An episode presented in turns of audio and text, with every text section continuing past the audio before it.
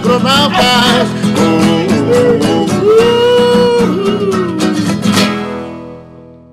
Olá, amigos do podcast Agronautas. Hoje, 26 de abril de 2023, eh, e estamos retornando às nossas origens. Hoje, um podcast apenas dos agronautas, sem convidados externos, a pedidos dos nossos ouvintes.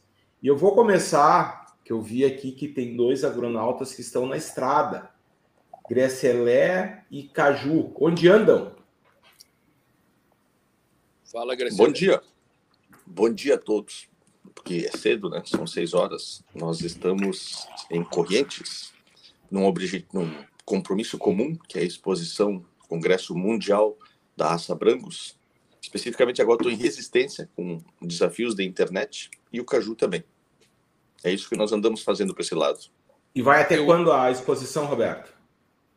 Termina final de semana, é um congresso mundial, na verdade, né, que começou com uma sequência de visitas, tiveram seis, cinco dias de visitas em propriedades, que eu não participei, eu vim para o congresso e para a exposição, que são três dias, vai até sexta-feira agora. Beleza, beleza. Legal. E aí, Caju?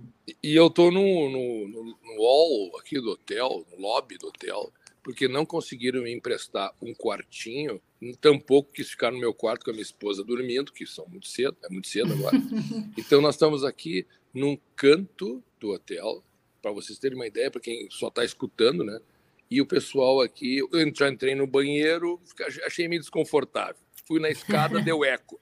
Então eu estou no lobby do hotel aqui e se tiver daqui a pouco uma barulheira de gente descendo e tal, tal, não, não, não se importem, tá? Daí a gente sai do, do episódio aí. Mas assim, não, ó, mas tá, é... tá boa, tá boa, tá, tá bom, tá bom. Teu áudio tá bom, teu áudio tá bom. Yara, é, eu... Veloso, onde andam? Bom dia, granautas. Eu ando em Brasília. Isso, eu ando Brasília, em Brasília. Prossegue, Yara, prossegue. Brasília, eu estou aqui com o Alexandre, é aniversário de 50 anos da Embrapa.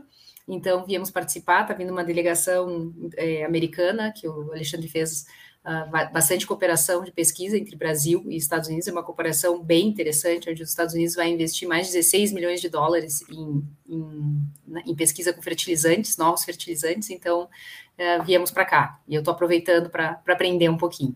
E eu queria perguntar, Roberto e Caju, o que estão achando da exposição, qual é a percepção de vocês, como é que está a Argentina, contem para nós, divida um pouquinho. Já vamos dividir, mas deixa, deixa, deixa o Veloso aí dizer onde é que ele anda também, né? Não, ele eu estou em Porto no... Alegre, capital de ah. todos os gaúchos, com uma rica chuvinha. ah, para os que boa. esperam que os azevens semeados sobre campo nativo nasçam, parece que vai ajudar, né? Ah, e eu queria boa. depois ouvir de vocês aí da Argentina.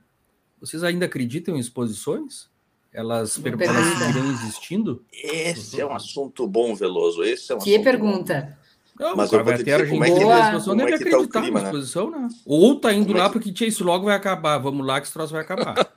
Vamos assistir as últimas, né? O que, que vocês como acham? Como é que tá o. Antes disso, que eu vou deixar pro Caju, que é um cara mais experiente que eu, né? Eu vou contar para vocês um pouquinho, eles estão saindo lastimados, né? Eles passaram a mesma seca que nós, vezes dois, porque eles, a intensidade da seca nesta região da Argentina foi muito Roberto, pegado, né? Roberto. Oi. Só para te dizer que a seca não terminou, tá? Ela segue forte. Ela Muito segue forte. forte, é. A gente deu uma camperiada boa quando viemos, eu vim de carro de Porto Alegre até aqui, né? E vim camperiando e o gradiente da seca só aumenta. Mas eu digo que as sequelas que deixaram, Ricardo, e de todas as manifestações públicas de autoridades, de produtores rurais, de lideranças, todo mundo que eu conversei nesses primeiros dois dias, é, a cicatriz foi funda. Coisa que todos dizem, mais ou menos a coisa, mesma, semelhante ao que dizem no Brasil, que nunca tinham enfrentado nada parecido. É que olhando. E, Vai, Caju. Complementando, a gente vê nesse, nesse congresso, vocês imaginam como tem autoridades envolvidas, principalmente pessoas aqui, os uh, governadores da província, não sei se aqui se chama assim, né, os presidentes de sindicato, enfim, e todos falando é, do, do, desafio dos produtores. Agora, respondendo a pergunta da, da Yara, ou do Fernando, como é que está aqui o ambiente, o pessoal diz assim, não, o produtor é uma pessoa resiliente, ou seja, com bate, bate, bate, mas ele está vivo, montando um congresso maravilhoso, em que eh, temos aqui visitantes de todo o mundo, até é, da como é da Tanzânia, Nossa. não é? Não, Taiwan, Taiwan. Tailândia, Tailândia, Tailândia, cara. é com T, é com T, é com Tailândia. T, mas erraste os dois. Erraste os dois. É com T, Tailândia. Tailândia, cara. Mas tá perto, tá perto. E aí o cara diz assim da Tailândia. Aí você diz assim, mas o que o cara da Tailândia é Brangos? É, eu não tenho, eu vim aqui, eu sou amante do Brangos e quero comprar. me procurem, me procurem. Olha só o que, que é. é. Não, mas assim, tá e todo muito... mundo aqui chamuscado, como falei, chamuscado com, com, com, com o problema da seca e com o problema político também, né? Sim, então, assim. aqui o o pessoal não está sendo ajudado muito aqui pela, pela questão governamental. Então, os caras estão aqui, nós estamos estamos que estamos. E, e para chegar nessa na pergunta que o Veloso fez, que eu acho muito oportuno para quem nos ouve, né?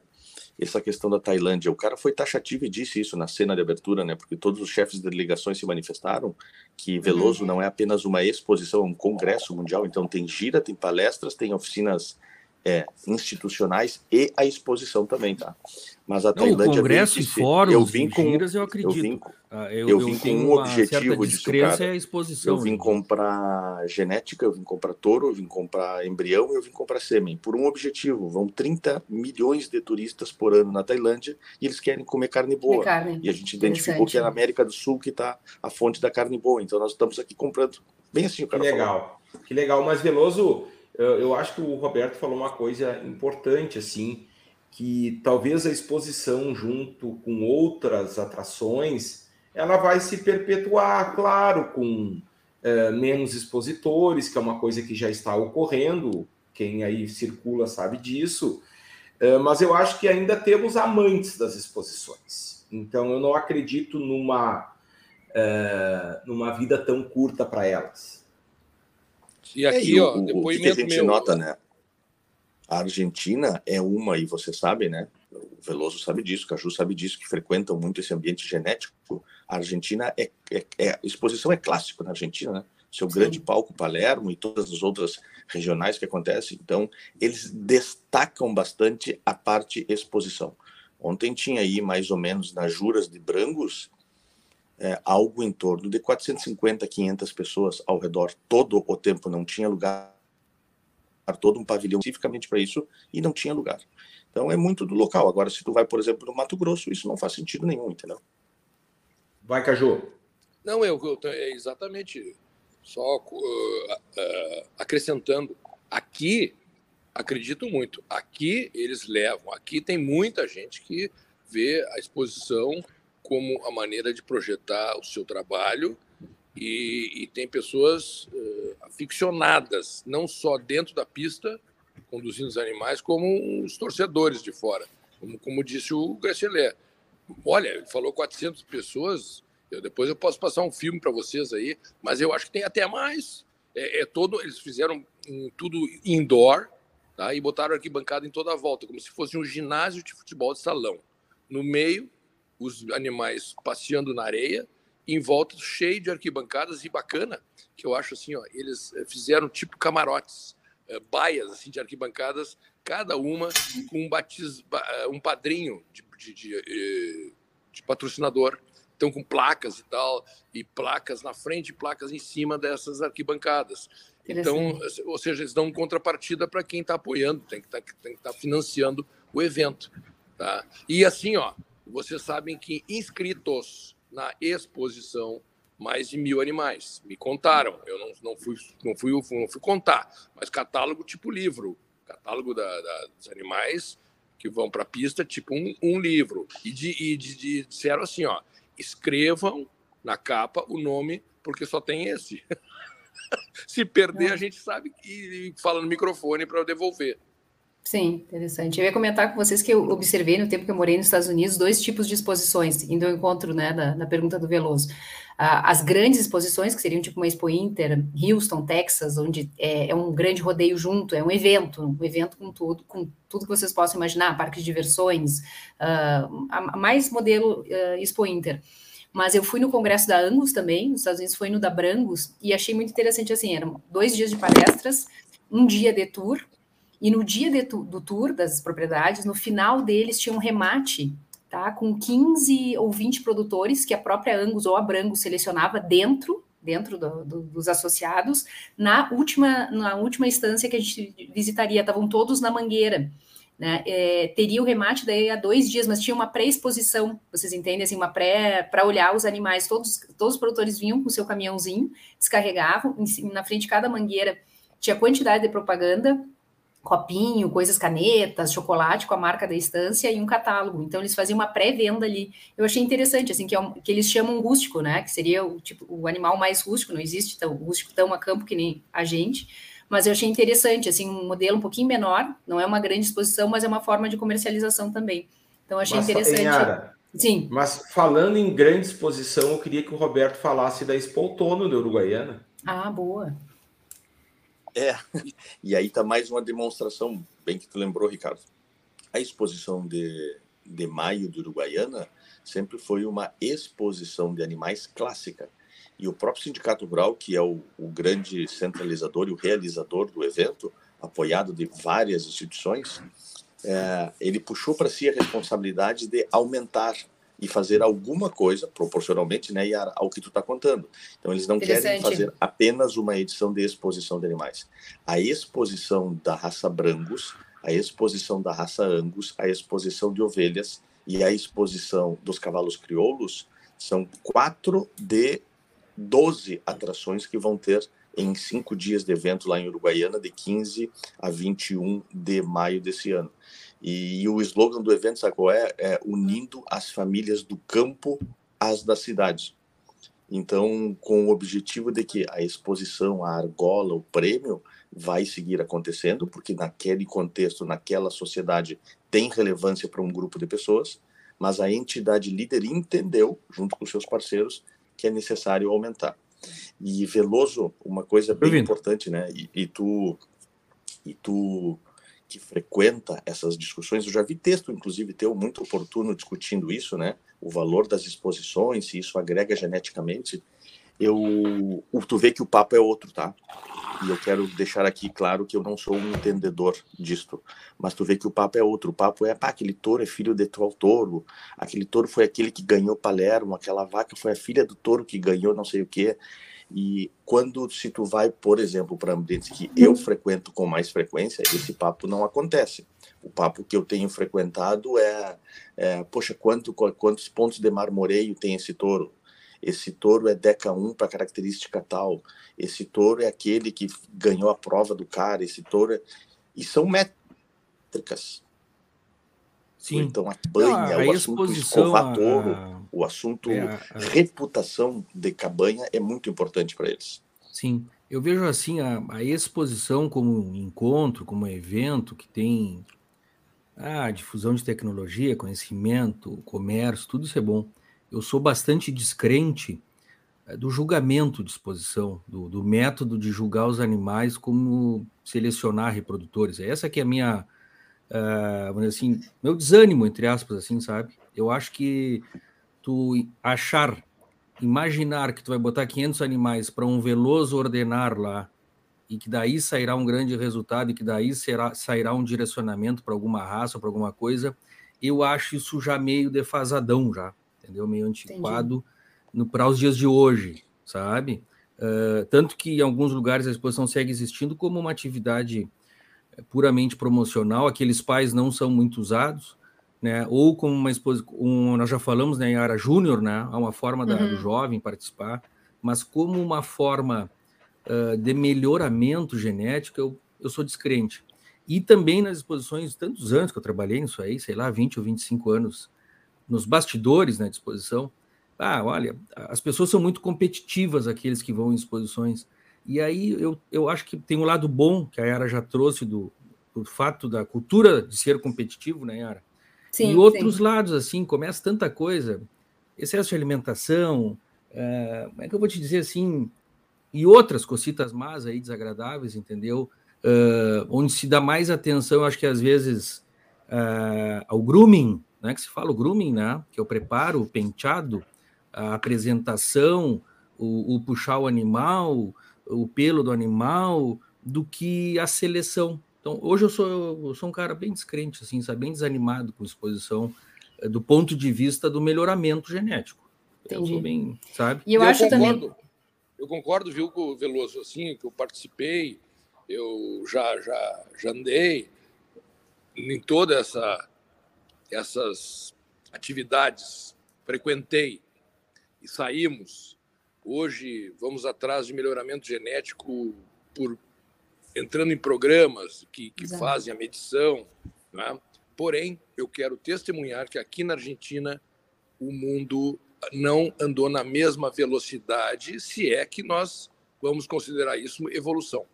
Porque aqui eu vejo que eles dão muito valor, inclusive as centrais de inseminação estão todas elas participando e muito interessadas para saber quem é que vai ganhar, quem é não vai ganhar.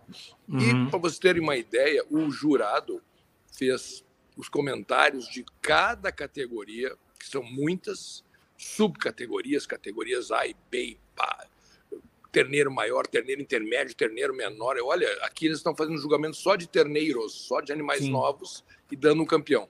E ele faz o comentário e ele traduz todo o comentário em inglês, tá? Ele fala, ele, ele, ou seja, demora um pouco mais, mas todos os visitantes aqui entendem exatamente o que, que ele está buscando e ele explicando o que, o que, que ele busca. Na verdade, é uma aula de zootecnia, se bem, se bem, se levada a bom termo, se levada do, do lado cheio do copo, tá? Mas e o que que tu com... Fala uh, Caju, e assim, o que, que me parece, né, o Veloso falando, na, na medida que a, que a, inovação veio, tecnologia veio, pra, programas de melhoramento vieram, se avançou, né, a, a, diminuição de pista e aumento de outros, outras métricas. E o que que tu considera que tu e o Roberto, na Argentina, ainda segue muito? Uma tradição, cultura, conservação? O que que, que, que vocês enxergam nisso? De, de, continuar tendo tanto valor assim, coisa que tu já vê que está mudando no Brasil, né? Parece, pelo menos, pelo que quem frequenta bastante esse meio, como tu, Veloso. Por que, que na Argentina é tão diferente? Por que que, qual é a base disso? Dali, Isso que tu comentaste. Eu, para mim, é muito, é muito claro que é reputação. Reputação. Eles tratam, eles tratam a exposição como selos que tu vai agregando no teu animal, ou seja, na família do teu animal, ou seja, na cabanha deles, são selos de certificação, são selos de distinção. Né? O método, bom, aí é questionável, como estava levantando o Veloso. Né? Veloso, o fato de sim. avaliar subjetivamente pelo cérebro de uma pessoa, que por mais experiente que seja, sempre é subjetivo e não objetivo. Né? É, e, e, e um método... Agora, por que que tu vê isso, tá? O Uruguai é assim e a Argentina são assim. Eles são países que são, diga-se de passagem, diferenciados e, se, e buscam se diferenciar. E vem na diferenciação uma saída para agregar valor aos seus produtos. Entendi. Ontem eles falaram em cinco ou seis oportunidades que a carne argentina é a melhor carne do mundo. Uhum. Cortou, cortou, cortou. Mas, cortou. mas então, aproveitando. O... Será que isso já é o, os sensores aí das mídias sociais? Não sei. Ele falou um pouco assim, de barbaridade, já cortaram ele, tu viu? Vou, vou aproveitar o congelamento. Regulação da mídia está sendo votada em Brasília agora. Deve ser o sinal que não é muito bom aqui, sinal. sabe? Sinal. Caiu, caiu, caiu, caiu voltou. Eu brinquei Mas, que a regulação da mídia, tu falou uma barbaridade, eles... aí nós já te Isso. cortamos aqui. Nós não, né? Eles... O algoritmo. Sim. Deixa eu te dizer o seguinte, só para concluir, Yara. Eles uhum. se distinguem muito. Eles falaram muito da carne, melhor carne do mundo. Eles falaram, Entendi. acho que umas seis vezes do Messi.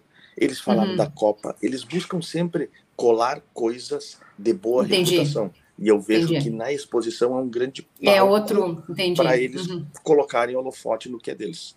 Pessoal, mas eu acho que nós podíamos evoluir e eu queria é, propor um, um, novo tema, na verdade, um, um convite Tá? Na semana que vem, nós participaremos de um evento em Santa Maria, é, do Encorte, no dia 4 de maio, na quinta-feira da semana que vem, no Fórum de Bovinocultura de Corte, de Pecuária.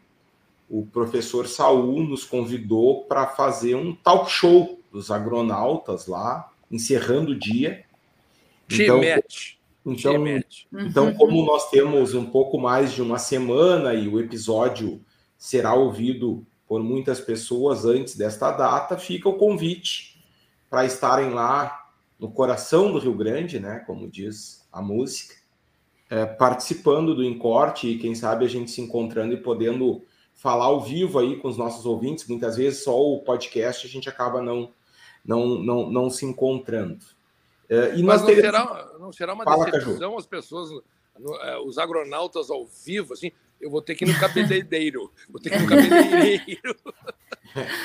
Ou não, ou será uma grande surpresa, Caju. Pensa pelo não, lado positivo, vai será? ser melhor ainda. Ah, eu acho. E o que, que nós vamos falar lá, professor? Eu vou reparar lá? se não vai ter agronauta maquiado lá. Vou dar uma olhada nisso. É, uma basezinha masculina. E vocês que estão muito à disposição, já tragam daí as purpurinas para vocês. Os kits. Aproveitem. e as tosqueadeiras. E o que mais? As rasqueteiras, já vinham rasqueteado. É. Pessoal, é, mas, uh, mas nós Os meus amigos, que eu sempre achei que eram entusiastas da seleção objetiva, estão agora dedicados ao, ao FRU. FRU, eu acho legal isso, acho boa. Acho uma 10. acho 10. Já trago daí, tem o, o, aqueles coçadores, né? Traga uma varinha daquelas. Hein? Não, não, peraí, peraí, peraí. Agora o Veloso falou do, do, do quem, quem gosta da seleção objetiva. Claro que nós adotamos isso e é o nosso trabalho na, dentro da empresa. Mas o que, que nós estamos fazendo aqui, eu e o Roberto também? Nós somos diretores de uma associação. Sou sabedor. É, eu, eu sabedor. sou Legal. diretor da, da Brancos, mas deixa eu falar agora. E o Roberto, ele é CEO da Brancos. Ele presta certo. consultoria com a Prado. E o que, que nós temos? Nós temos CEO um é com C ou é com S? Porra, Sim. deixa eu falar, cacete. Espera aí, viu? Ele, e esse, nós estamos aqui, sabe para quê? Depois tu fala o que, que é CEO com S ou com C. Depois agora me atrapalhou. Assim, ó, nós temos o Congresso 2025 no Brasil, o Congresso Mundial. O que, que nós estamos fazendo aqui? Olhando o que, que eles fazem de bem e o que, que a gente pode melhorar para receber gente de todo o mundo. Perfeito. E eu, particularmente, acho que quando num congresso desses, a gente não pode perder, perder a oportunidade, como patriotas, como brasileiros, de vender bem o Brasil. Uhum. Isso eu acho que eles estão fazendo de uma maneira muito interessante trazendo ah, assim o foco para uma pecuária bastante eh, sustentável e preservacionista. Eu, eu acho que eles levaram bem para esse foco, justamente colocaram nessa região aqui, que não é a província de Buenos Aires, é, é, são campos desafiadores, é, o pessoal viajou por todo o, o interior, né, tiveram dificuldades de acesso também pelo ônibus. Bem a realidade. Então, eu acho assim que é exemplos que a gente tem que ficar olhando para poder aplicar com, com melhoramento aqui no Brasil em 2025. E onde seria, tá, Caju? Onde seria o da Brangus? Eu ia perguntar para ti, porque a dificuldade de fazer assim um Brangus no Rio Grande do Sul, é, a ideia nesse congresso que vocês vão receber em 25 é fazer um pouquinho no Rio Grande do Sul, um pouquinho no resto do Brasil. Como é que apresenta isso, uma, uma, um Brangus mais tropical, um Brangus subtropical? É um desafio, né?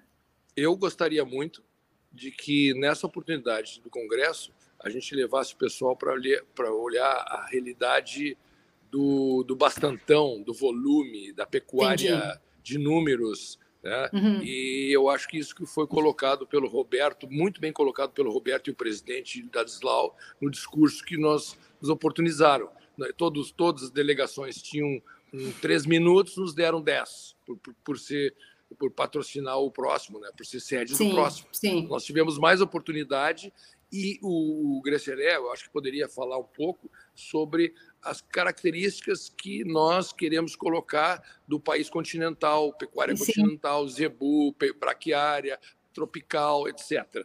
Então, o, Mas o Roberto está o, Roberto tá caindo, Caju. Está caindo, está tá caindo. conexão então, muito vamos estável. Falar, vamos falar do encorte, pô. Tá, então eu queria, eu queria é, finalizar minha fala, né? Porque quando uh, eu vou ter que vetar temas muito apaixonantes, né, Veloso? Tu viu que tu Como vocês falaram de... que era tema livre hoje, tu, tu viu que é uma, é uma liberdade de, cheia de restrição, de julgamento e os amores aparecem, né? Ah, Não sei se tu notou isso aí, né? Eu Mas uh, sobre o encorte e sobre os agronautas especificamente, nós teremos uma novidade uh, que será a estreia da nossa terceira agronauta cor-de-rosa. A nossa, nosso Ibope subiu muito desde que entrou a Iara e nós revemos, resolvemos investir mais é, no, no, na força feminina nos agronautas. Então, nós não vamos falar o nome agora, mas eu quero fazer um spoiler Esse é um outro tema muito bom, já que estão falando de CEO, vou falar de spoiler também, né? Que é uh, em relação à, área dessa terceira agronauta, que ela é uma especialista em comunicação. Já está abrindo ah, muito jogo já. E então fica isso aí para o pessoal imaginar, e lá no encorte, em primeira mão, saberemos quem é esta eu vou, eu vou dar uma dica, eu vou dar uma dica. Sobrenome é Padilha. Ah, mas tá para aí, tchê, para aí. Professor, eu achei que nós teríamos a, a, terceira cadeira ocupada por uma mulher pela nossa convicção da necessária presença da mulher, e tu está falando que é por mais likes? Mais é, acessos? Mais não, acho que uma coisa uma coisa está relacionada dúvida, com a, a outra. Não, não, não, não, não, não, não. Acho que tu interpretou mal. Mas ah, tudo bem. Eu, eu, eu sim, acho que o que tu falou cabe também. Cabe também, acho que cabe. Olha aí, Tchê.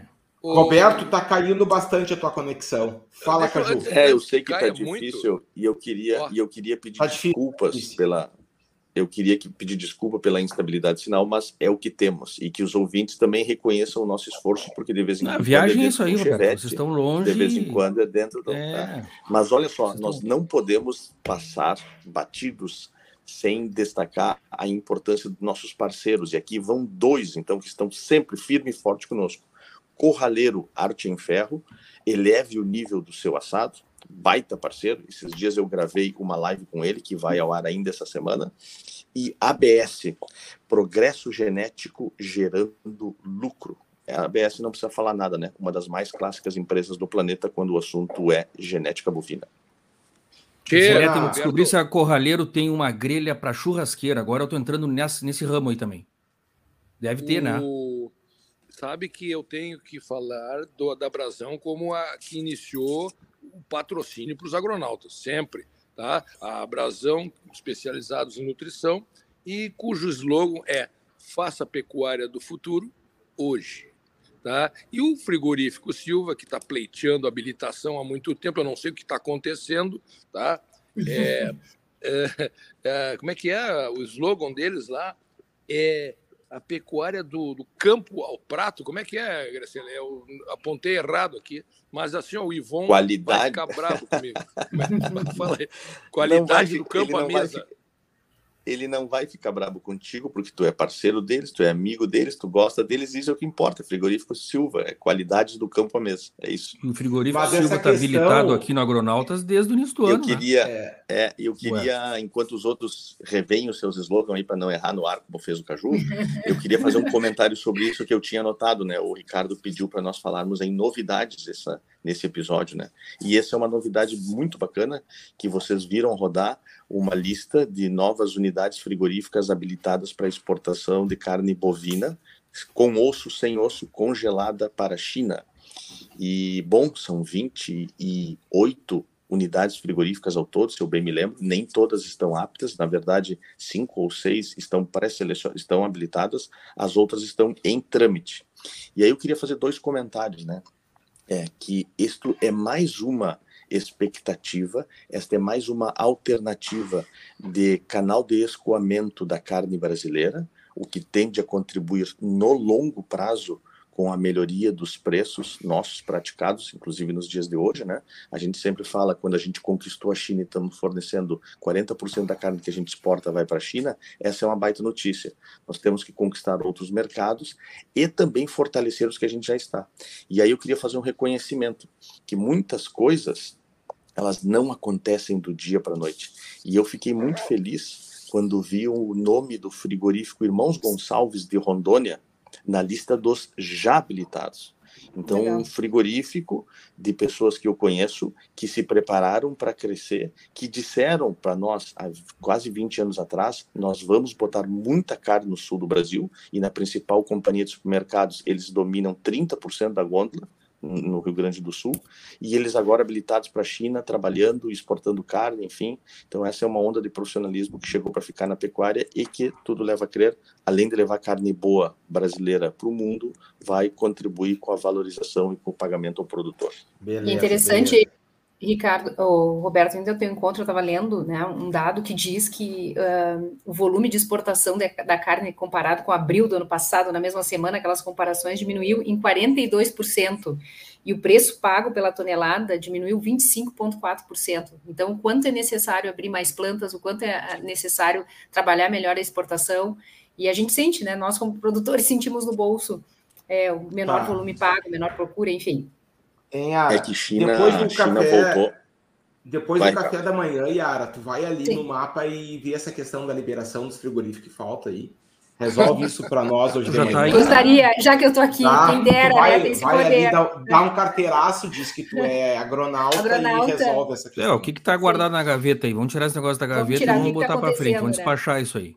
Isso, que a gente não tem noção. Mas eu, eu, eu, acho, eu não consigo entender, eu queria que vocês me ajudassem a entender, porque tem horas que a China nós amamos, e tem hora que a China nós odiamos. Eu não sei qual o sentimento que essa eu devo é ter em relação, em relação à China.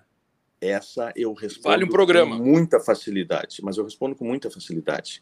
O Brasil, há 30 anos atrás, tinha 30 clientes há 10 anos atrás tinha 100 clientes. Hoje nós temos 187 clientes, 190 clientes. E um deles é a China. Então, para te responder, equivocadamente pensa que ama a China ou que odeia a China. Correto está aquele que gosta da China, dos 192 uhum. outros clientes e dos outros tantos que a gente não conquistou. O que a gente não pode, e aí é uma questão estratégica crucial, é apenas apostar num cavalo forte. E isso Verdade. é um equívoco. Agora Total. tem que gostar da China, de quanto mais a China comprar e de todos os outros nossos clientes. Eu, para mim, tem algumas potências mundiais, como Indonésia, como Taiwan, como México, por exemplo, que são novos e grandes potenciais clientes nossos. Tá bem, tá bem. Estamos evoluindo para mímica. Eu concordo com a visão aí do Gracelier. E é o seguinte, cara, a China é o que foi o Chile para o Rio Grande do Sul num passado recente é o que foi a Rússia para o Brasil no passado recente, e agora é a China. O que eu só não concordo, não é que não concorde, é que tem uma fala do, do Grecelé que a turma uhum. comenta: ah, nós estamos colocando todas as fichas na China, todo esforço, 50%, 60%, 70%. Para mim, isso é natural do comércio. Tu tem um país, um cliente que quer te comprar mais, quer te comprar mais, quer te comprar mais e ele não está te pagando menos que os outros, ele não está te. Tu vende, tu vende, tu vende. Ah, mas aí tu fica numa situação de fragilidade, de dependência. Mas é natural, é natural. Eu não, eu, eu não consigo entender esse tipo de crítica, sabe? É natural, é que nem alguém assim, ó. Uh, Yara, eu vou te comprar todos os teus terneiros, de novo, e de novo, e a nossa relação é boa, e de novo, entendeu? Assim, Uh, eu acho que às vezes eu, uh, eu, vejo que tem pessoas que não estão operando no mercado da carne e vêm com essa crítica, assim, sabe? Olha, estamos colocando todos os ovos nessa cesta. Digo, velho, paciência, cara. Entendeu? É, é o momento é do mercado, temos. né? Eu acho que é isso aí. Não, eu, eu, acho que também tem o um dado é, interessante, né? Que de 2015, são, são sete anos, né? A, a China importava 7% da carne, hoje está em 29% em sete anos. Eu acho que teve esse boom de uma forma muito rápida e, e muito intensa, né? Que deu essa, essa sacudida do, da gente estar tá vendendo para lá. Então, eu concordo contigo, Veloso, mas concordo com o Roberto também que seria necessário abrir o leque para não. Porque, ao mesmo tempo que a gente aumenta essa dependência, né? Se ela chega a não comprar o, o talagaço na gente, vai ser enorme, né? Ah, os é eles são muito grandes, né, Ara? Eu estava vendo grandes, os caras publicaram agora que estavam preocupados que o crescimento econômico da China no primeiro trimestre foi de 8%. Imagina. Imagina. Sim, é. Houve uma redução, ó, esfriou o crescimento. Pô, esse é o crescimento chinês, é a potência, né? Eles têm muito o... tamanho e muito vigor. Fernando, Fernando, enquanto tu e a Yara e o Ricardo. Tu me mostrava é, um boleto aí. O que, que tu nos mostra é, boleto? Tu quer que pague? vocês aqui? se lembrarem do, do, patrocinadores que vocês então, têm tá. que declinar. Não, peraí, peraí. Eu quero só ah. falar sobre.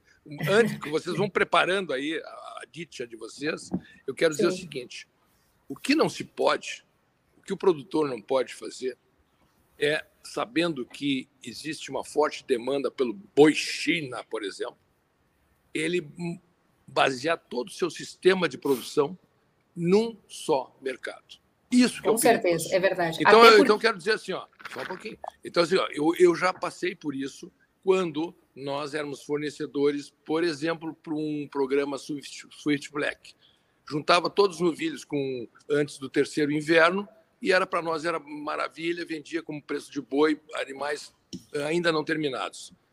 Pô, nós se acostumamos mal mas a gente tem que estar preparado para a mudança quando ela houver. Tá certo. E indo ao teu encontro, Caju, até posso, porque posso, o boi China tá, tá, tá, eu estava vendo o boi China para o nosso boi normal, tá três reais a diferença por arroba, não é tão significante, né? Tá muito, tá então assim, foi, tá pequena, né? Já foi, já, já foi 20, há dois anos atrás era 20 reais a diferença por arroba e agora tá 4, 5 reais a diferença. E para concluir só, é para concluir uma outra coisa, só é possível apostar todos os ovos na mesma cesta ou focar num programa específico como Swift, Swift Black se o Brasil fosse um produtor de carne nichada. Se uhum, ele tivesse é um tipo de produto Sim. no tipo 2. Não, o Brasil tem sete, oito perfis de bois diferentes produzidos. O Brasil tem vaca, o Brasil é vendedor de víscera, é o Brasil é o segundo maior vendedor de víscera bovina do planeta. Então não é possível acreditar que um tipo de cliente vai salvar hoje, amanhã e sempre. E aí é onde está a maior dor da cadeia da carne brasileira nos tempos atuais. Existe uma tendência de desejar e querer sucesso no curto prazo e não uma estratégia de longo prazo como um grande player vendedor de carne e de víscera. É, é aí que nós estamos nos debatendo. Mas, o Roberto, eu queria voltar aos patrocinadores, tá? E eu tenho que falar da Facton Agro, que está transformando a gestão no agronegócio.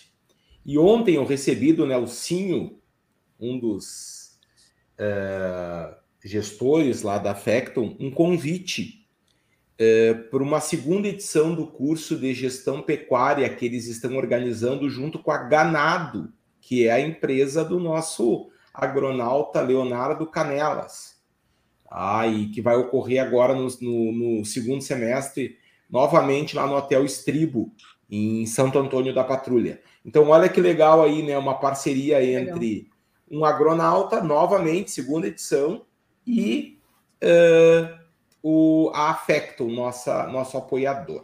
Senhor Ricardo, do... nós estivemos lá no passado e o conteúdo do curso é muito bom, o grupo que lá se reúne é muito bom, e o ambiente lá do hotel é ótimo. Ou todos os três são ótimos, né? Mas assim, Sim. eles conseguiram que tanto parte de programação, pessoas e espaço lá são de primeira linha, é, é muito, muito positivo mesmo. Quem tem interesse aí sobre esse curso, informe-se mais, porque é uma, uma ação muito boa, uma atividade muito boa lá da Factum com a Ganado. E falando em apoiadores, lembrando da Telechei Bastos Leilões, né? 30 anos de profissionalismo e, e transparência na batida do martelo. O pessoal da Telechei Bastos está com vocês aí em Correntes, Caju? Eu sei que eles costumavam sempre, o Pedrinho e o Sr. Pedrão, tem, frequentarem aí as exposições na Argentina. Claro que tem. O Pedrinho estava voltando de Campo Grande, foi fazer leilão lá, mas o William, da turma, está aqui. Foi o que eu vi daqui. Aí sempre tem uma pessoa assim furungando aí negócios. Certo. E indo aos patrocinadores, aproveitando, né, agradecer a Cotrijuque com a Sherla, que é Seja Feliz, Seja Cotrijuque, que faz rações formuladas, sal formulado, é só mandar a fórmula e eles rodam é, na, na, empresa deles, além de terem as fórmulas próprias, então é bem bom de trabalhar, trabalha há mais de 10 anos com a Cotrijuque, e Ouro Fino Saúde Animal, reimaginando os melhores produtos e serviços para alimentar o mundo. A Ouro Fino tem um programa Gold para os produtores que compram acima de um valor, onde eles dão assistência técnica mensal, fazem controle de carrapato, uh, controle de verminose, tem vários brindes que eles entregam também, descontos, então nossos dois patrocinadores, Cotrijuque e Ouro Fino, obrigada. Vocês viram que abriu a porta atrás de mim aqui?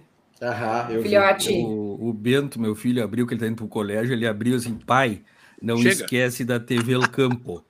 TV El Campo, especializada em transmissões ao vivo para o agronegócio. Aí o Bento entrou na nossa transmissão aqui. Ele já está entendedor. E, e, eu não sei se era só para gostei... campo, porque nós temos que levar ele para o colégio logo. É, mas eu gostei da tua voz de comando para ele fechar a porta, tá? Gostei, só deu uma gostei. olhadinha. Eu acho que tu tem um treinamento, antigo, né? eu acho que tu tudo, tem né? um, treinamento militar bom. Treinamento militar bom. Que eu, eu não sou tão bom, meus guris são. Ah, eles pegam em, em Tu sabe que tem um amigo, tem um amigo nosso. Ô, louco, peraí, Tchê, eu pedi primeiro a, a palavra, Tchê. Vamos organizar isso. E é o decano, é o decano, né? Não, cara, é que o cara começou a falar do TV El Campo, nós estávamos falando da exposição de Uruguaiana, e, pô, vai ser toda transmitida por eles, cara. É. Imagina, isso que eu acho bacana, cara. O, hoje, aqui também, a exposição no Congresso Mundial está sendo transmitido para todo mundo. Olha que, que alcance que tem. Está sendo feito aqui. Pô, worldwide uh, transmission. Broadcast. Eu tenho, eu tenho um outro tema. Eu queria entrar num outro tema aí, mais uns minutinhos que nós temos, né? Mas, Roberto, hum. por favor, a palavra está contigo. Desculpe, Roberto. a palavra está contigo, é ótimo. É, o... e isso que era para ser um episódio bem informal. É, mas o, falando na entrada do teu filho Bento, hum. falando das minhas quedas da internet, isso é muito importante a gente deixar é, bem claro para o nosso ouvinte, se é que precisa, né? Mas o nosso podcast é uma loucura, né, cara? Porque a gente faz cada um de um canto, uns dormindo, uns acordando, outros num fuso horário, cada um num canto cada um com um microfone diferente. Eu acho que é o único que existe assim, viu? Eu sou um ouvinte de podcast e os podcasts geralmente são todos eles bonitinhos, num estúdio, ambiente controlado, as pessoas se olhando, tudo certinho. Sim. E aí, em tese, foi feito para funcionar melhor. O nosso é uma hierarquia. Ó, cortou, né? cortou o Roberto é no meio da assim. Verdade, é, Roberto. Roberto. Nós teremos é original. Um, nós teremos um, um agronautas na Expo Tônoto que está à frente aí da organização. Teremos, e será que eu vou ter que chamar a tua atenção na frente de todo mundo? Porque eu te pedi semana passada para tu escolher o local para nós fazer lá. Não, isso não se faz. não, não, faz que magoa, não faz que magoa. O cara e eu já nós já fizemos um Agronautas de Uruguaiana no Caju, estúdio Caju, hein, tu chamou, o cara, assim. chamou o cara de CEO, o cara se agrandou. Caju. É, isso é, é, é, deu um cargo, subiu. Ele nem estava sabendo que era CEO, né, Roberto? É, adorou a tua nova função agora. Não, mas é fora, fora de sacanagem, Roberto, vou atrás disso hoje, te prometo, te prometo. Ah. E é bom, não sei se o Ricardo quer dar algum spoiler, mas tem a ver com quem vai ser o nosso âncora do Agronautas, como a gente faz em talk shows externos, é o maior comunicador da fronteira oeste do Rio Grande do Sul dentro do agronegócio, né? Então, depois a gente conversa sobre isso. Não, com eu, certeza. Eu posso, queria, enquanto, eu queria... conexão, enquanto, a, enquanto, a, minha conexão me permite... Diga. Permita, diga. Roberto. Enquanto a minha conexão me permite, nós estávamos falando de venda de carne, nós estávamos falando de Brasil, exportador de carne, eu tive numa viagem mista de lazer e trabalho na Itália por 10 dias. Isso. Fomos ver Lamborghini com o meu filho, que é uma pessoa adepta à tecnologia dos motores dos hipercar, como ele chama, né, dos Lamborghini. É, nós fomos ver carne, eu fiz nove visitas técnicas em casas de carnes e dois centros de distribuição. E a Cristina foi fazer visita, e esse efeito do mate é providencial. É providencial, é, providencial. do Ricardo. Ah, é, um... é providencial. Para ele mostrar que ele tem aquela esse garrafa é térmica com pressão, né? É hoje, estamos, hoje nós estamos com tudo. Em casa. Eu, eu peço que a tá Termolar nos patrocine, tá? Eu peço ah, que essas garrafinhas com pressão são as que fazem os melhores mates, cara. Melhor mate. Só não são boas de viagem, são... a gente se vira, né? Hoje hoje está sendo o nosso melhor episódio. Mas enfim, eu só ia dizer o seguinte, e a gente foi fazer visitas técnicas de queijo por causa da crise, né, da guria do queijo. Mas assim, carne na Itália, todo mundo sabe, carne magra, um outro perfil de corte, quase nada de carne assada, carnes sempre preparadas em cozidos, em condimentados, né? É, mas uma coisa me chamou atenção, em três lugares, a carne que eu comi era de origem brasileira, Olha. e era 100% Nelore. Carne para steak, steak tartar, né? Uhum. E carne para bressaola, que é um prato típico e tradicional deles que eles servem lá. Como é o nome do primeiro do corte, o prato? Você presta muito para esses dois objetivos. Tartar. Steak tartar. tartar. O steak tartar é steak tartar é a carne moída, condimentada, alguma coisa é, foi feita pelos americanos, pelos aprimorado, é, desculpa, desenvolvido pelos gregos, aprimorado pelos americanos, enfim. É como é. se fosse uma, uma, uma massa de carne crua, sem cozimento, temperada, condimentada e servida tá. fria. É como se fosse um sashimi, um sashimi, que é peixe, só que com carne, ou seja, de carne cru, bovina. Com, com, com, com temperos. Nunca né? provei, é, deve ser, é muito bovina. E, e, sashimi. E, sashimi. Roberto, e pouco consumo de carne. Como é que é o consumo de carne na Itália? Eu não tenho número, o número eu não tenho, tá? Mas assim, eu vi muita gente comendo assim, carne, muita gente, tá.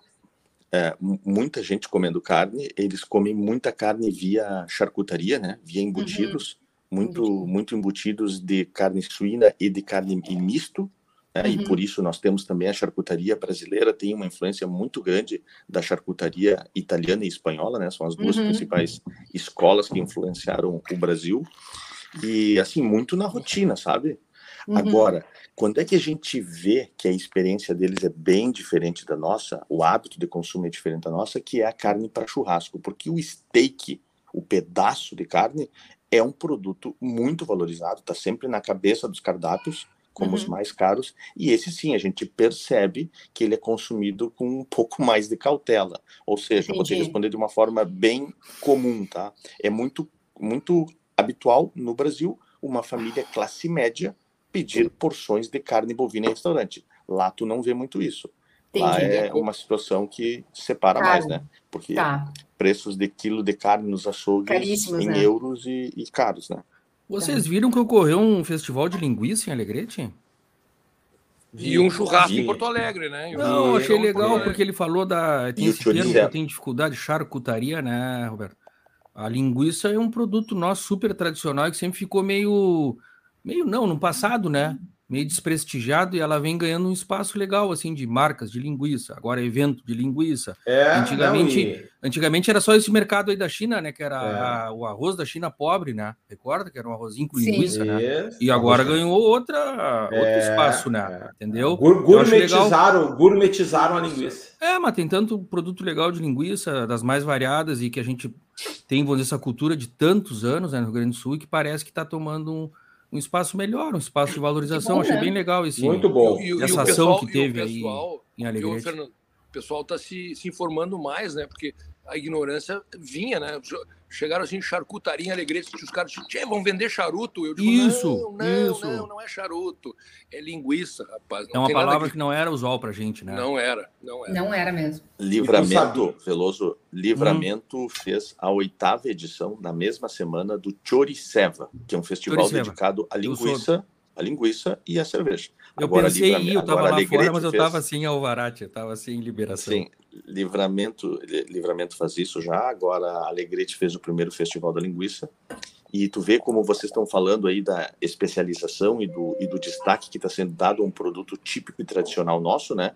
Alegrete é produtor, Caçapava é. A região da fronteira é típica é. e conhecida por produzir boas linguiças, né? São Gabriel tem e aí, só para fazer, não um merchan, mas um destaque de reconhecimento, um cliente da nossa empresa, da Prado, a Ouro do Pampa de Lavras do Sul, Maravilhosa, recebeu sim. agora recebeu agora, é, por um trabalho nosso que a gente fez, conquistou o primeiro selo arte do Ministério da Agricultura para linguiça, charque bovino e charque ovino, que é um selo de diferenciação para produtos típicos de uma região e produzidos artesanalmente primeiro do Brasil agora está em A Ouro do Pampa já foi citada mais de uma vez aqui. Nós tínhamos que trazer mais informações acerca do trabalho deles aí. Legal, hein? E começar e, a mandar um boleto, tu acha? É... Não, isso aí, isso aí é desdobramento. Isso aí é desdobramento. Isso aí é consequência, entendeu? Já temos dois eu... potenciais apoiadores. Clientes, aí. É. Tu sabe que os negócios que eu, que eu estou, que eu estive, eles sempre acontecem por consequência.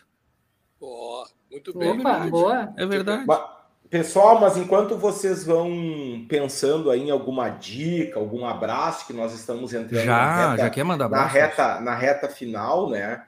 Uh, eu queria entrar um pouco para dentro da porteira aí, que a gente sabe que tem muitos ouvintes que são produtores rurais e nós estamos na, na safra da, da cria, né? Veloso, tu que é um cara aí que está por dentro do mercado, como é que está esse mercado de terneiros aí, Veloso? Olha, quando começaram as vendas de terneiro no cedo. Cortou. Começou e parou a venda de É, eu acho que, cedo. acho que cortou, começou, cortou. Mas eu acho que ele ia dizer o seguinte: começou assim muito. Eu falei 10 reais e caiu Opa. tudo. Caiu, é isso aí. É. Agora tu voltou, agora tu voltou. Isso, 10 reais, Ricardo, vinha agora da época. Voltou, aí eu tô falando em fevereiro, voltou, tá? Veloso, Veloso, tu voltou e tá 9,50 agora.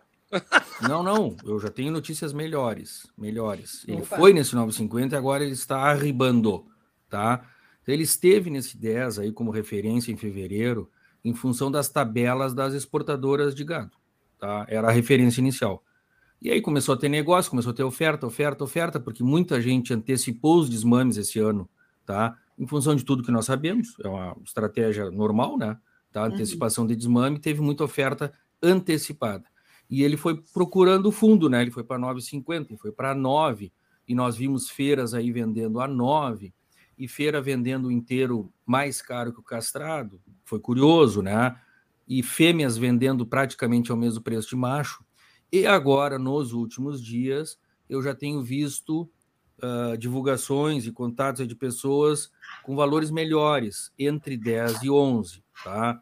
Acho que porque se reacomodaram as melancias aí no transporte e também porque há uma boa expectativa agora de retomada da Turquia na exportação de bovinos em pé. É, até vocês viram uma divulgação agora dessa vi, semana que a projeção é de dobrar a importação da Turquia como um todo. Por quê? E aqui... Por quê? Eu não vi por quê. Por qual é a razão disso? Dólar, câmbio? O que, foi? Não, eles vão voltar à normalidade. Eles, eles eram importadores desse volume aí grande, 300, 400 mil animais por ano, e por N motivos e dificuldades econômicas e até crises cambiais lá na Turquia, eles reduziram o volume importado, e agora as coisas estão retornando. Então há uma, há uma expectativa de um, de um muito bom momento para a venda do terneiro uh, no Uruguai e no Rio Grande do Sul, porque eles dão preferência ao terneiro europeu.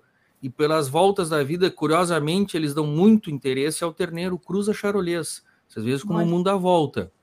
Eles têm grande preferência pelo terneiro preto e pelo terneiro charolês ou cruza charolês, tá?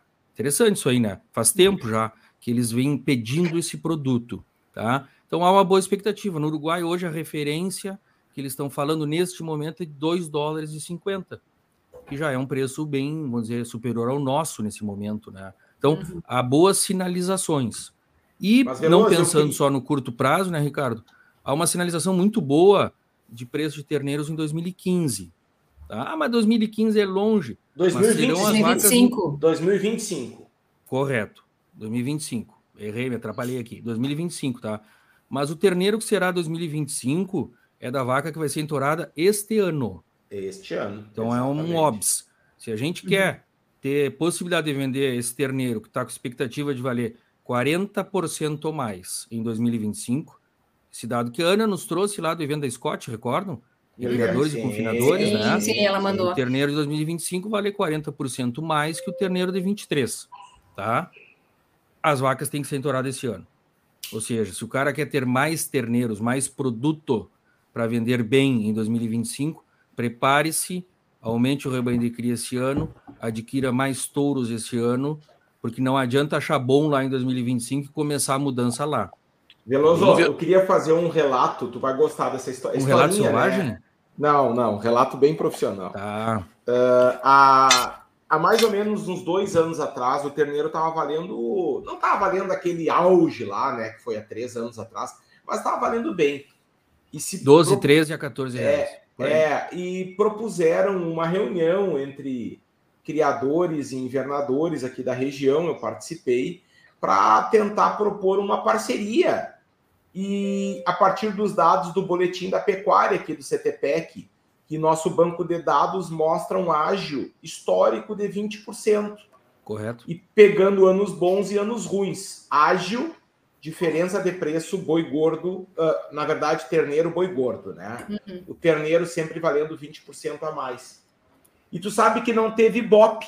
Os criadores na época se agrandaram e acharam pouco, que não sei o que, que é, tem que o mercado é so... aquela história que o mercado é soberano. Eu adoro essa, o mercado é soberano.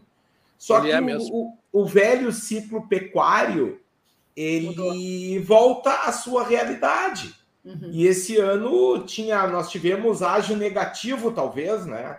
É, ele está valendo então, agora 0% ágio ou 10% em alguns momentos, né? Ele está nessa então, faixa. Aí, né? só para provocar, eu acho que nós temos essa missão também que no mercado muitas vezes se ganha mais, muitas vezes se ganha um pouco menos, mas que talvez contratos entre pessoas idôneas, respeitando um indicador aí que tem se mostrado repetitivo dos 20%, talvez seja legal, todo mundo ganha, né? Talvez Ô, seja, Ricardo, Ricardo, mas é que Ricardo, o comércio e o mercado eles não dão muita bola para reunião, sabe? Eles não levam muito em conta eu, as reuniões. Eu tenho uma outra versão sobre isso aí, Ricardo. É questão cultural. Nós não temos maturidade, não temos, é, digamos, uma educação é, que, de um país que passou por guerra, passou, passou por necessidade e tal. Então, essa história de atrelar ficar compromissado, é, jogar um, um, jogo de ganha-ganha, o pessoal sempre acha que é um jogo de perde-perde. É verdade. E ele não, é. não quer se atrelar a um contrato. Porque diz, não, mas é um dia. Essa história de perder um pouco num ano para ganhar no outro não existe na mentalidade do produtor gaúcho, do brasileiro. Eu reparei isso. Não existe ninguém, nenhuma indústria que tentou fazer alguma coisa que foi cumprida. Nem, não é cumprida nem por parte da indústria, nem por parte do produtor. Caju, tu foi é na Cooper Aliança, tu foi na Cooper Aliança conosco, Caju. Facilmente a gente desarma essa tua essa tua história aí. Eu acho que a ah, questão é. é. Rio Grande do Sul. Não, a questão senhor. é Rio Grande do Sul. Não, senhor, é que lá o modelo fez-se necessário ser é, contratual. Fez-se necessário, porque era desse tamanhozinho cada produtor, eles precisavam se juntar. É tipo do pequeno produtor lá da Serra, que precisa, como uma cooperativa, para juntar os esforços para entrar no mercado. Estamos entendeu? perdendo escala também na fronteira, tá? São Olha poucas só. propriedades Pô, ah, mas tá? aí, aí a dor vai ensinar a gemer, aí vai começar a se juntar. Ah, ela ensina, ela ensina negócios. ligeiro. É, aí, o, aí, como não gosta o professor, o mercado será soberano. Quem não aprende, quem o não mercado observa... sempre é, é dos ditos mais, mais corretos, uma... é esse. Ele, ele, ele não, ele não dá bola para nossas reuniões, nem nossos contratos, nem nossos podcasts. Isso aí. Ele faz isso o que aí, Existe sempre uma desconfiança, eu, né? Eu ia, eu ia comentar com vocês, existe sempre uma desconfiança. Não, eu ia comentar com vocês, assim, eu tenho compradores, eu, tra eu trabalho com, eu vendo um, sobre, um sobreano pesado, e eu trabalho sempre com os quatro compradores, são sempre os mesmos que vêm disputar. E já tentei fazer propostas nesse sentido, vamos fazer um contrato, vamos, vai ficar bom para mim, para ti. Existe sempre uma desconfiança, né? Se o preço vai subir, se vai descer, é, do mercado, de ser um mercado instável, e ainda se o produto, mesmo que compre o produto todo ano, seja igual, mas eu digo, sempre existe essa questão da desconfiança, como falta confiança, né, de ambas as partes, isso tinha que mas ser trabalhado e ser é melhorado. de confiança, Yara, ou é mais conveniente? Conveniente no bom sentido da palavra. É, talvez. Olha, eu vou também. ter a possibilidade de tal momento comprar aqueles bons animais da Yara a um preço de mercado, que para mim é conveniente, que eu vou ter mais margem. E nos anos uh, que tiver melhor para ela, eu vou ter que pagar mais, ela vai ter melhor remunerada, eu vou ter menos margem. Ou seja, eu estou operando dentro das realidades atuais do mercado. Entendeu? Mas eu acho não, que daí não... entra o que o Caju falou, Veloso. É sempre o ganha-ganha. Não tem... E aí, às vezes, por exemplo, daí não consegue, porque eu, eu acredito que para o comprador, é toda a vida tu comprar um número maior de animais numa propriedade que é que venha toda do que comprar 20 ali, 50 ali, daquela coisa deles. E aí sempre me reclamam depois, ah, tu já vendeu, tu não me ofereceste. Então, assim, eu acho que existe essa desconfiança que ainda é maior e a, tenta, e a tentativa na, de, um, de uma, boa oportunidade. E acabam Esse se perdendo. é um tema bom, Yara, mas eu vejo assim, ó, eu tenho vários clientes, e também na minha atividade pecuária, uhum. eu vejo que a gente tem relações comerciais bem antigas e que sempre é dado preferência a essas relações, elas não estão estabelecidas por contrato, mas é, por boas assim, práticas, por boas, boas relações e funciona. Mas tu não consegue fazer antecipado. Não, isso que eu te digo, Veloso. Eu, esses quatro que compram, compram de mim há 10 anos. Mas eu digo, uh, poderia fazer um contrato, poderia já amarrar, né? Poderia fazer. Eu, já, eu acho que a, a, a relação já está bem madura é. para trabalhar um contrato de boca, não precisa ser assinado. Ó, vai ficar esse Yara, ano. Oi. Yara, eu te conheço bem e sei que tu é uma das produtoras rurais mais organizadas que eu conheço, tá? E tem o teu Obrigada. planejamento no papel e em planilha. É, em 2000 2018, eu fui convidado por aquele evento do Sistema Farsul, é, uhum. é, de onde virão os terneiros, para falar um sobre mercado e comercialização. E eu me lembro de ter feito um slide que eu cheguei em mais de 25, 28, quase 30 possibilidades de formas de comercializar terneiros. Né? E isso, quando a gente fala terneiro, nós estamos falando do Rio Grande do Sul. Uhum. E eu uhum. deixava um comentário lá que o Ricardo em algum nível está suscitando aqui.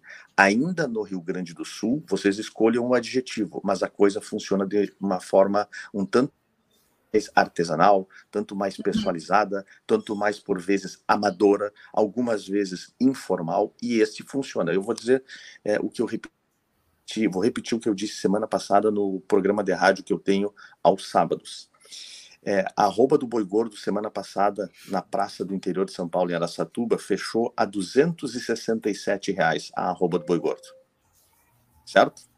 Quem travou contrato para abril, lá em janeiro, vendeu o boi a 298. Isso dá 31 reais por arroba. Num boi Nelore padrão de 21 arrobas, isso dá 650 reais por cabeça que o camarada que não travou preço deixou em cima da mesa. Multiplica isso numa boiada de 100 animais e vocês vão ver o tamanho do talagaço que a pessoa que ainda não com isso, e é uma ferramenta que o Brasil Central, baseado na B3, na Bolsa de São Paulo, é, que já está lá na frente. Por quê? Porque estão indo para uma onda de profissionalização que eu acho que mais hora, menos horas vai chegar. Tomara, Roberto, tomara. Vamos lá, pessoal. Acho que o. Vou o me despedir. Vou me despedir então. Vou valeu, me despedir. Valeu, tu quer Falei deixar uma dica, um abraço? Falei... Um abraço. Um abraço falei do De Onde Virão os Terneiros e me lembro do professor Lobato, que esses dias compartilhou conosco, que é nosso ouvinte, e estava maratonando nossos episódios, estava lá pelo quinto ou sexto e estava nos prestigiando. Então, um uhum. abraço para o professor Lobato.